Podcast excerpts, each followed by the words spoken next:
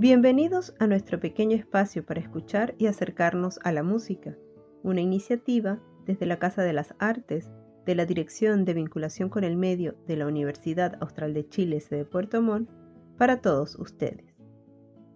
Un 22 de octubre de 1979, la compositora y pedagoga francesa Nadia Boulanger falleció en París a los 92 años de edad tras padecer una larga enfermedad. Boulanger había dedicado toda su vida a la historia de la música, a la composición y a la dirección de orquesta y de coro.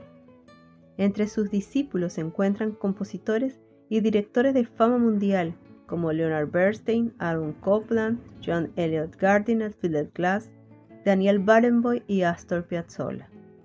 Ella les proporcionó una base rigurosa en el análisis musical académico, pero de alguna manera le permitió a cada uno encontrar su propio lenguaje distintivo, tal vez la definición misma de lo que hace un gran maestro.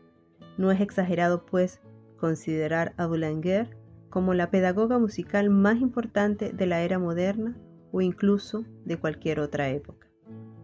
Hoy escucharemos de Nadia Boulanger la pieza Improvisación, interpretada por Emil Naumov en el piano.